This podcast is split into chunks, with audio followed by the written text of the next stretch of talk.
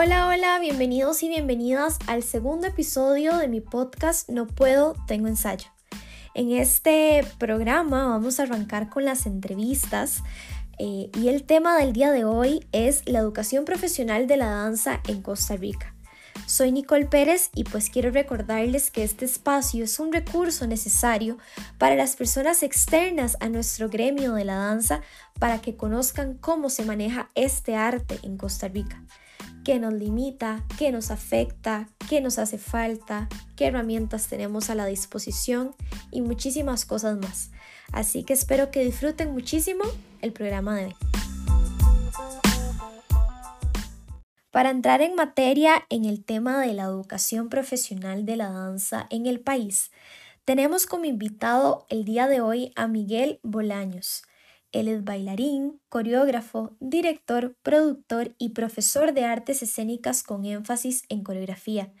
Tiene casi 30 años de experiencia en este mundo de la danza y actualmente dirige tres grupos de varias disciplinas.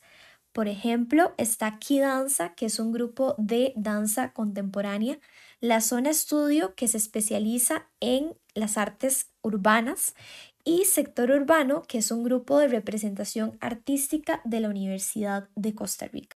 Miguel fue mi maestro de hip hop y danza contemporánea casi por cinco años, un poquito más. Admiro personalmente mucho su trayectoria y estoy agradecida de que haya aceptado la invitación al podcast para que nos comparta un poco de este tema de la educación en el arte de, de la danza aquí en Costa Rica, que pues la verdad es desconocido. Ahora, si yo quiero ser bailarín o bailarina aquí en Costa Rica de manera profesional, ¿cuáles son mis opciones?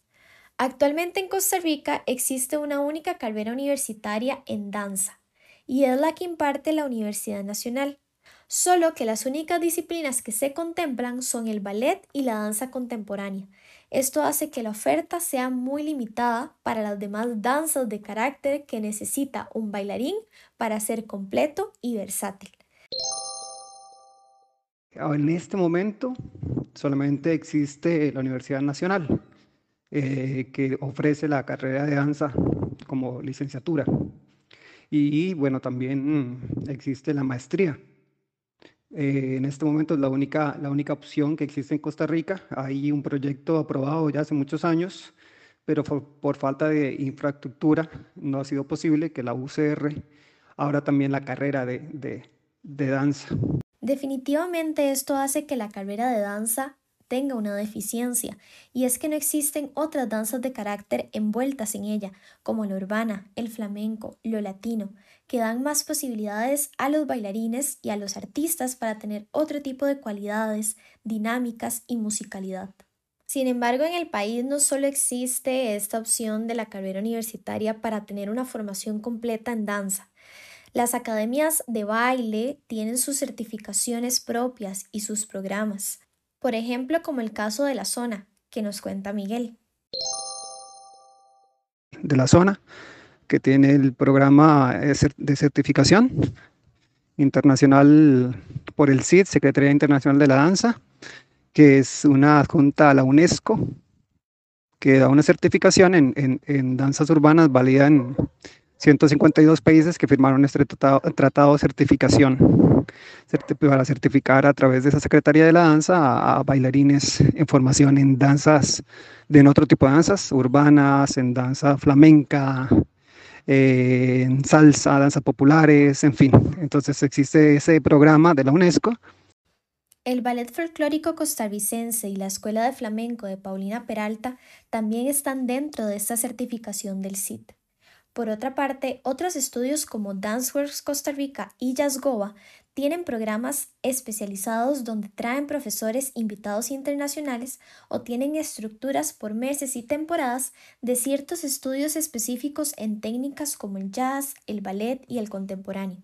Asimismo, otra academia llamada Warehouse tiene la opción del homeschooling para los artistas, es decir, que estos pueden estudiar desde la casa y pasan la mayoría de su tiempo formándose como artistas profesionales y hasta pueden salir trabajando para agencias internacionales o nacionales inclusive.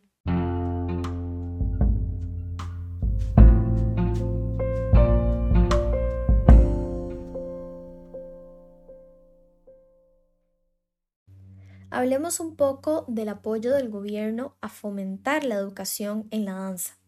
Específicamente existen dos instituciones adscritas al Ministerio de Cultura, que son el Taller Nacional de Danza y la Compañía Nacional de Danza, que cumplen con esta función.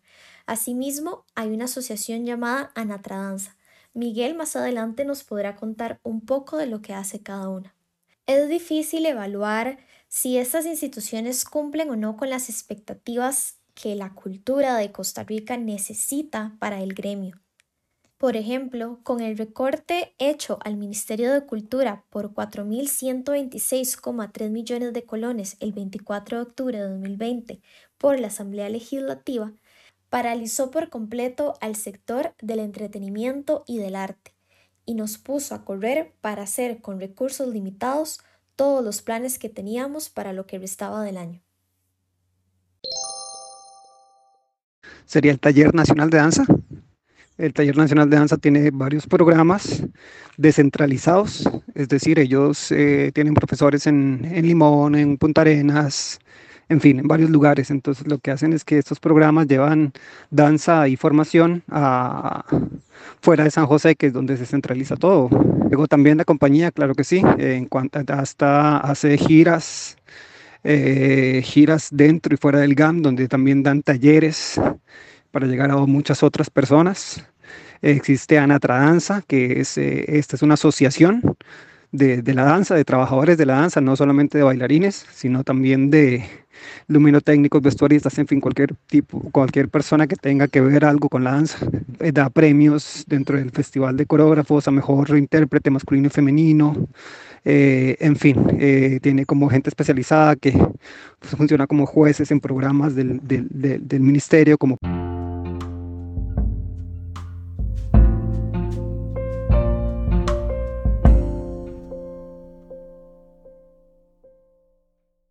La oferta de las carreras universitarias en danza en otros países es muy amplia. Por ejemplo, hay universidades que solo imparten danzas urbanas, otras solo danzas clásicas o danzas latinas. Hay unas que las mezclan y hay otras pues que tienen algunos otros modelos de, aprendizaje y de enseñanza también. En algunos ejemplos que Miguel nos mencionaba de algunas prestigiosas eh, a nivel internacional está, por ejemplo, en la Universidad de Antioquia en Medellín, Colombia.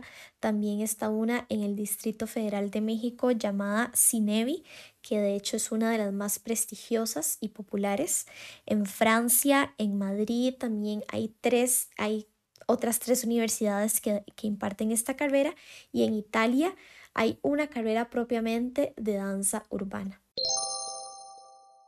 si decimos que aparte de ser un bailarín profesional eh, que tiene un título académico en, universidad en danza contemporánea, eh, porque no existen otras danzas, entonces la única forma para tener eh, formación a un nivel profesional no reconocido universitariamente, sí sería en, en academias, en academias de danza, en convenciones, seminarios, eh, en fin, todo este tipo de eventos que te puedan esa información.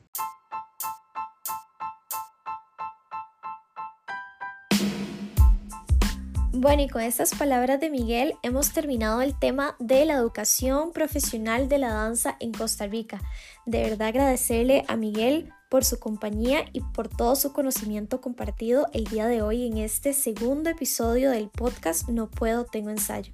Si están interesados en iniciar una carrera como artistas bailarines aquí en el país, vayan e investiguen más de lo que escucharon en este podcast y también si tienen amigos o familiares que estén interesados, compártanle la información pues que obtuvieron. Con esto me despido y espero que me puedan acompañar en el tercer episodio del podcast, que pues tendremos otras entrevistas y más temas interesantes de este mundo de la danza aquí en el país. Chao, nos escuchamos pronto.